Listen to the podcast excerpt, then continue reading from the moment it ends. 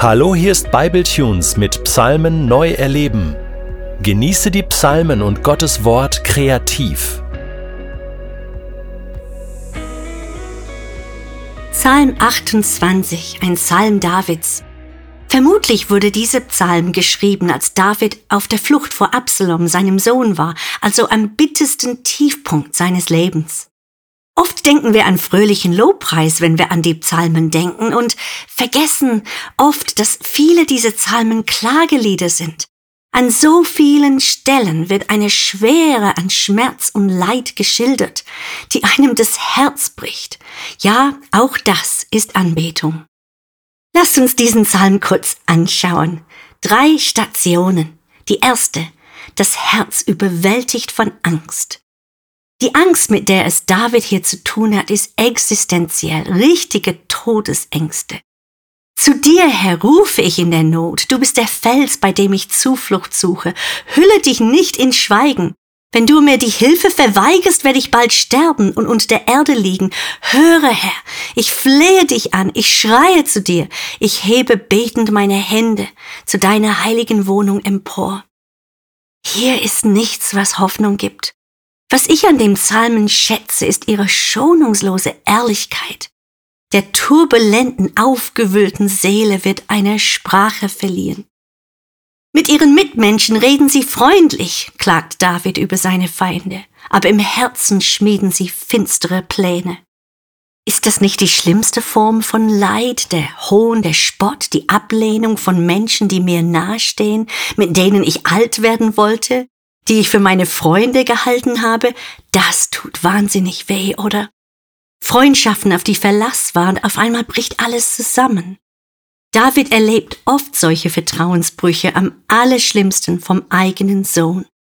David vertraut sich und sein gebrochenes Herz dem Herrn an. Das ist wirklich ein ultimativer Akt der Anbetung, des Gottvertrauens wenn er überrollt ist von Widrigkeiten, wenn du überrollt bist von Widrigkeiten und du sagst trotzdem, Gott, regle du das, ich kann nicht mehr, ich kann es nicht. Die zweite Station. Das Herz schüttet seinen Schmerz aus. Die Verse 4 und 5. Zahle es ihnen heim, gib ihnen, was sie für ihre gemeinen Taten verdienen.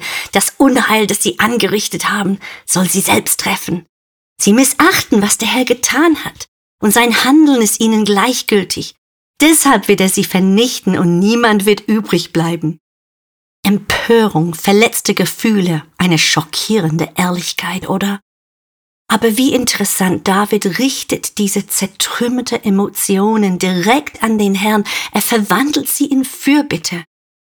Ich denke, David weiß sehr wohl, dass Rache dem Herrn gehört. Rache ist mein, spricht der Herr.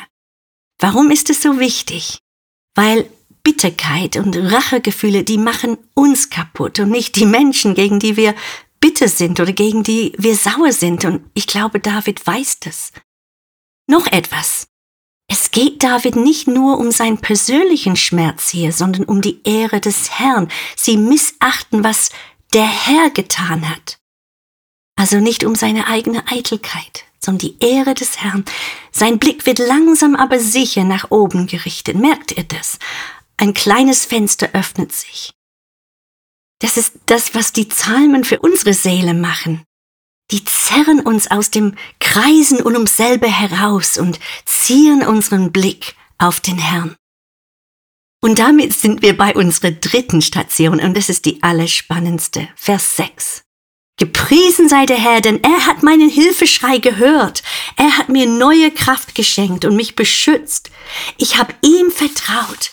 Er hat mir geholfen und jetzt kann ich wieder von Herzen jubeln. Mit meinem Lied will ich ihm danken. Der Herr macht sein Volk stark.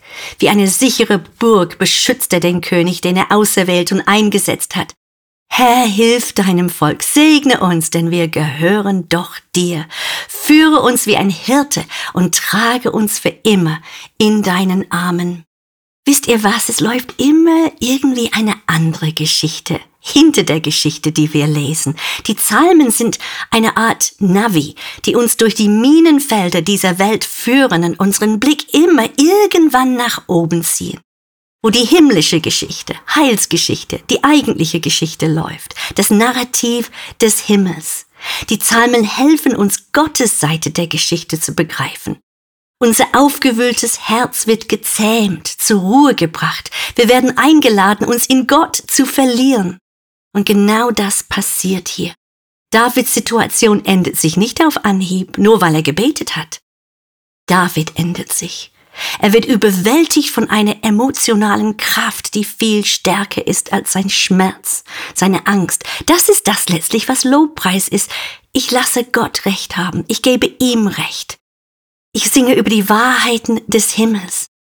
Und David erinnert uns daran, wer wirklich Herr ist über unser Schicksal und das Schicksal dieser Welt. Gott sitzt auf dem Thron. Er wird das letzte Wort haben. Er lässt sich nicht aus der Ruhe bringen. Nichts geschieht, ohne dass er es zulässt und zu seinen Zwecken dienen lässt. Ist das nicht herrlich? Der graue Montagmorgen, an dem alles schief läuft. Kleinigkeiten vielleicht, eine Rechnung, die man nicht bezahlen kann. Ärger mit dem Chef. Oder was Größeres, das Kind hat Fieber und spuckt und hat nicht geschlafen. Eine Vier in der Klausur. Den Job, den man nicht bekommen hat. Oder etwas noch Ernsteres, Krebsmetastasen, der Unfall, der Teenager, der die Tür zuschlägt, Opa, der einen Herzinfarkt hat und ins Krankenhaus muss, die Kündigung, neue Horrormeldungen aus einem Kriegsgebiet. Jede von uns könnte vermutlich so einen Psalm schreiben wie David hier im Psalm 28, in dem wir einfach ehrlich unsere Gefühle, unsere Verzweiflung, unsere Einsamkeit, unser Frust lüften vor dem Herrn. Es gäbe in jedem Leben vermutlich genug Stoff, genug Material dazu. Aber es gibt auch eine Freude, die wir entdecken können, die ihre Quelle in der Himmelswelt hat, im großen Bild der Weltgeschichte und in der Gegenwart eines Gottes, der auf dem Thron sitzt, der deine Geschichte schreibt, dein Narrativ in seiner Hand hat und du darfst dich seine Geschichte anschließen, wie David auf ihn blicken und dann vor Freude ausbrechen Dir nahe zu sein, ist mein Glück.